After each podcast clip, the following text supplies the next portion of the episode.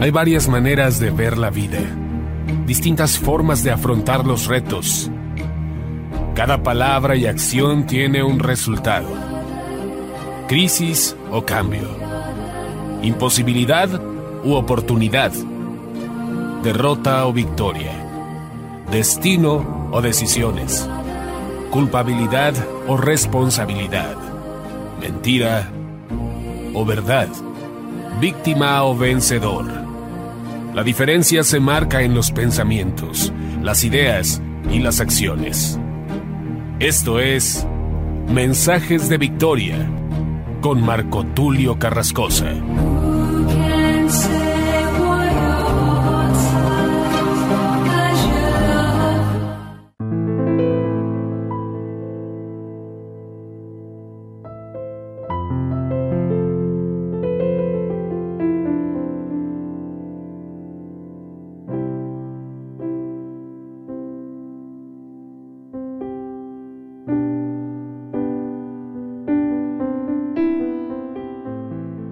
Amados hermanos y amigos, qué gusto saludarles nuevamente a través de la radio, a través de internet. Hoy les estoy compartiendo un nuevo episodio de la serie El poder y la dimensión de lo profético. A este episodio número 28 lo he titulado El espíritu de la profecía, basándome en lo que dice Apocalipsis capítulo 19, y hay un pasaje muy poderoso que es importante reflexionar, precisamente el versículo 10 en adelante del capítulo 19 dice, en este pasaje se está hablando de la cena de las bodas del Cordero y dice la escritura, yo me postré a sus pies para adorarle. Obviamente está hablando en el contexto de cuando se aparece el ángel.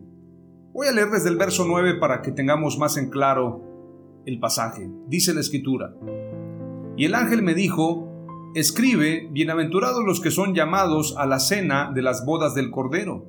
Y me dijo, estas son palabras verdaderas de Dios. Yo me postré a sus pies para adorarle, y él me dijo, mira, no lo hagas, yo soy consiervo tuyo y de tus hermanos que retienen el testimonio de Jesús. Adora a Dios, porque el testimonio de Jesús es el espíritu de la profecía.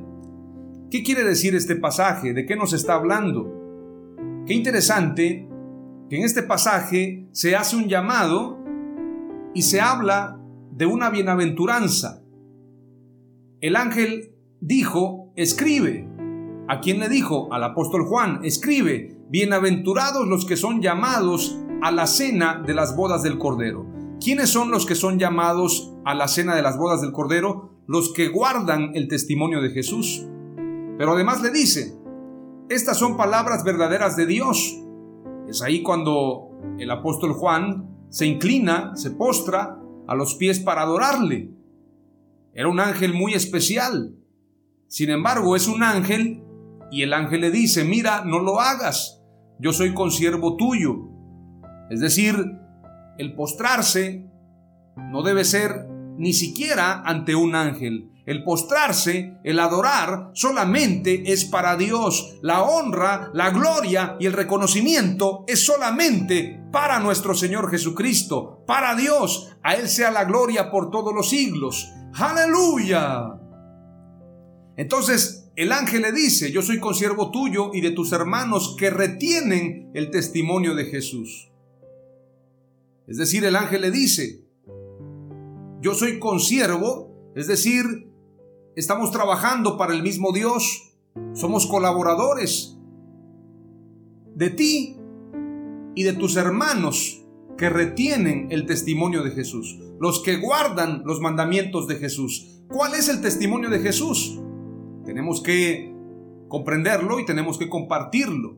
Pero es muy importante señalar lo que el ángel le dice, adora a Dios, adora solamente a Dios, Toda la alabanza es para Él, toda la honra es para Él. Hay hombres que reclaman honra, hay hombres que reclaman reconocimiento, pero la honra es solamente para Dios, solamente para Él. A Él sea la gloria y la honra por todos los siglos. Adora a Dios, porque el testimonio de Jesús es el espíritu de la profecía. El testimonio de Jesús es su enseñanza, su doctrina, su palabra, lo que Él nos testificó, lo que Él nos anunció. este es el testimonio de Jesús y es el espíritu de la profecía, quiere decir que este espíritu de la profecía está vivo. Sus palabras son vida y son verdad. Sus palabras penetran hasta partir el alma y sus palabras como espíritu tienen que ser predicadas. El espíritu de la profecía es el testimonio de Jesús. O bien, el testimonio de Jesús es el espíritu de la profecía. Veamos lo que dice la escritura también en 1 de Timoteo capítulo 6, versículo 3 en adelante. Dice la escritura, si alguno enseña otra cosa y no se conforma a las sanas palabras de nuestro Señor Jesucristo y a la doctrina que es conforme a la piedad, está envanecido, nada sabe y delira acerca de cuestiones y contiendas de palabras de las cuales nacen envidias, pleitos, blasfemias, malas sospechas, disputas necias de hombres corruptos de entendimiento y privados de la verdad, que toman la piedad como fuente de ganancia exactamente lo que está pasando hoy en día con los falsos apóstoles, con los falsos profetas, con los falsos maestros, que se han enriquecido a causa de la piedad, a causa de la fe. Toman la piedad como fuente de ganancia. Pero esto no es el testimonio de Jesús. Hay una gran discordancia. Los apóstoles no cargaban tesoros, no vestían ropas de lujo. Es más, el apóstol Pedro le dijo precisamente al que estaba cojo en la entrada del templo. No tengo oro ni plata, sino lo que tengo te doy. Lo que tengo te doy, la unción, pero te la doy gratis, no a cambio. La unción no se vende, o como aquel hombre, Simón, el mago, que le dijo al apóstol Pedro, véndeme de esa unción que tú tienes, yo pago el precio. ¿Y qué le dijo el apóstol Pedro? Tu dinero perezca contigo, porque el don de Dios no se compra con dinero. Entonces, los que han lucrado con la fe verdaderamente están envanecidos, deliran de muchas cosas, nada saben. El Evangelio de Jesús fue gratuito y seguirá siendo gratuito. Dad de gracia lo que recibiste de gracia. Jesús no tenía ni dónde recostar su cabeza, dice la Escritura. Es más, recordemos que a Pedro le prestó la barca para poder predicar. En la entrada triunfal de Jerusalén prestó el pollino y la asna para poder entrar en la entrada triunfal de Jerusalén. El aposento alto lo prestó cuando pagó el impuesto, porque a Jesús le cobraron el impuesto del templo, tuvo que mandar a Pedro a pescar porque no traía dinero. A veces hay falsos maestros que tergiversan la verdad diciendo que Jesús cargaba mucho dinero porque el propósito de ellos todo lo hacen a causa de lucro, no por la verdad del Evangelio. Y es importante señalar también, es importante decirlo, hay una gran discordancia entre la iglesia de hoy y la iglesia primitiva. No hay reconciliación en ello. La iglesia primitiva, dice la escritura, que vendían sus heredades y compartían con cada uno según fuera su necesidad. Hoy en día no. Hoy en día se habla de prosperidad, hoy en día se habla de éxito. Y el que no tiene recursos está bajo maldición. ¿Quiénes predican esto? Los falsos maestros, los mentirosos que lucran con la fe.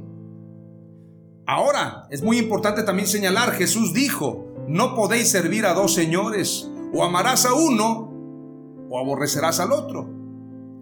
El que ama a Dios no puede amar las riquezas, no puede servir a Dios y a las riquezas aquel que le pone precio a su ministerio, aquel que dice cuánto me vas a ofrendar, cuánto me vas a dar por ir a predicar, de cuánto va a ser la ofrenda, de cuánto va a ser la honra, le está sirviendo al dinero y no le está sirviendo a Dios. Y como dijo Charles Spurgeon en aquel mensaje poderoso, el que le sirve a Dios por dinero terminará sirviéndole a Satanás, porque no se le puede servir a Dios por dinero. Es importante señalarlo. Y Jesús declara claramente acerca del camino. Dice la escritura en primera de Timoteo capítulo 6, versículo 6, pero gran ganancia es la piedad acompañada de contentamiento. Cuando tú estás disfrutando de lo que Dios te da, sea poco, sea mucho, pero estás contento. Tu mirada no está en las riquezas. San Juan capítulo 14, versículo 6 en adelante dice, Jesús le dijo, yo soy el camino y la verdad y la vida. Nadie viene al Padre sino por mí. Tu mirada tiene que estar puesta en Jesús, el autor y consumador de la fe, no en falsos apóstoles, no en falsas denominaciones, no en falsas doctrinas. La mirada tiene que estar puesta en Jesús. Él es el único. Porque los hombres todos fallamos, ya sea en palabra o en hecho. Nadie es perfecto. Pero el único santo, el único perfecto, el único puro es nuestro Señor Jesucristo. A Él sea la gloria, a Él sea la alabanza por todos los siglos. Por esto nuestra mirada tiene que estar puesta en Él. Y Jesús dijo, yo soy el camino y la verdad y la vida. Nadie viene al Padre sino por mí. Juan 3:32 dice, lo que Él ha visto y oído, de eso da testimonio, y nadie recibe su testimonio. ¿Cuál testimonio? El testimonio de Jesús. Los que quieren amar a Jesús tienen que guardar su palabra. Por esto Jesús dijo, ustedes son mis amigos si hacen lo que yo les mando. Pero si no hacemos lo que Él nos mandó, no tenemos amistad con Él. Quien ama al mundo y las cosas del mundo es enemigo de Dios. Mateo 10:32 dice, Por tanto, todo el que me confiese delante de los hombres, yo también le confesaré delante de mi Padre que está en los cielos. Tenemos que confesar su doctrina, su palabra, tenemos que defender la fe. Mateo 24:35 dice, El cielo y la tierra pasarán, pero mis palabras no pasarán. El mensaje de Jesús sigue vigente hoy en día. Su palabra sigue poderosa hoy en día. Su palabra se tiene que predicar con denuedo y defender la verdad. Contender por la fe. Porque la batalla de la fe consiste en combatir también las falsas doctrinas, como lo hizo Jesús, enfrentando a los fariseos hipócritas, a los falsos maestros, aquellos que habían convertido la casa de Dios en cueva de ladrones. Aquellos que no entraban al reino de Dios ni dejaban entrar a los que estaban entrando. A ellos combatió Jesús y los llamó generación de víboras.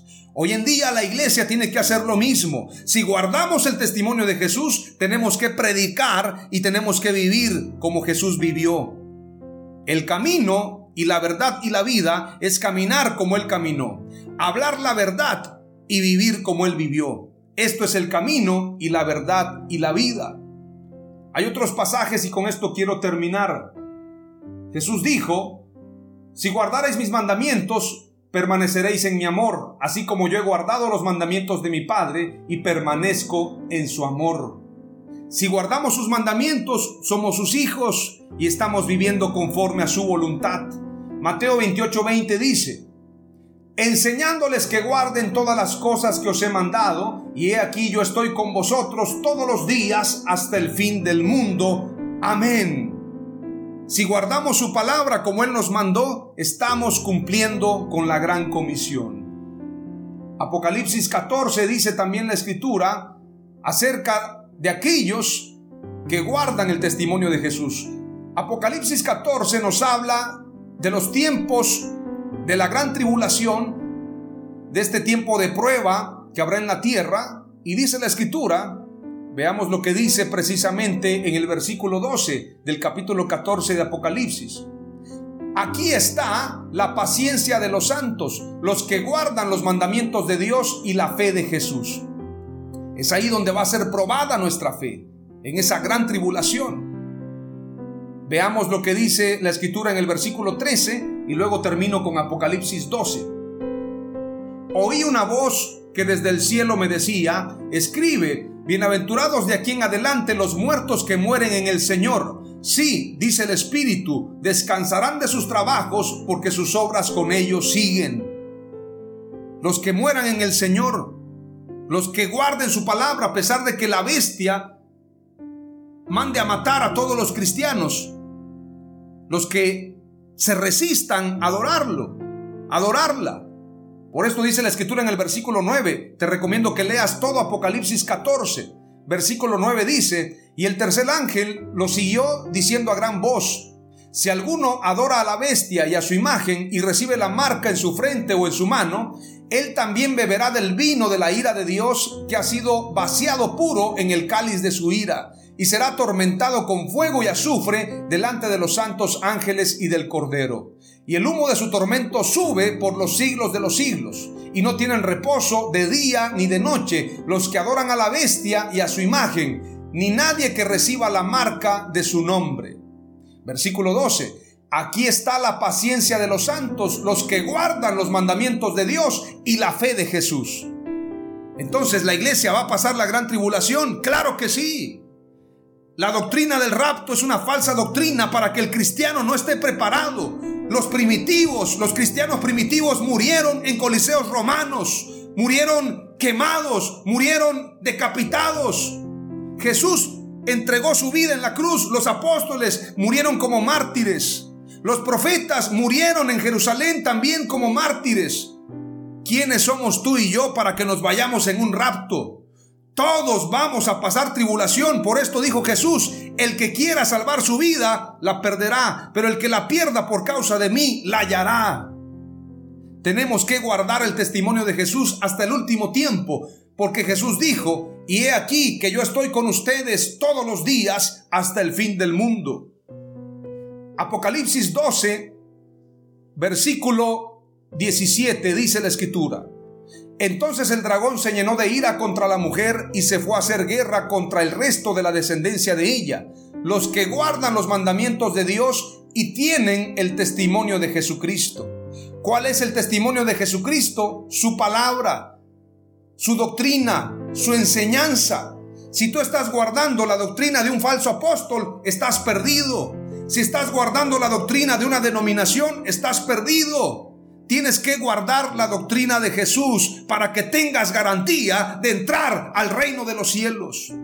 Ciertamente, todos y cada uno de nosotros cometemos muchos errores, pero la lucha está por guardar su palabra, por esforzarnos. Y si lo logramos, tendremos vida eterna. Si guardamos su testimonio, el que persevere hasta el fin, este será salvo, dice la escritura. Hoy te comparto tres palabras clave del episodio número 28 titulado El espíritu de la profecía. Número uno, el espíritu de la profecía es el testimonio de Jesús. Número dos, el testimonio de Jesús es el camino y la verdad y la vida. Y número tres, quien guarda el testimonio de Jesús tendrá la vida eterna. Amén. Aleluya.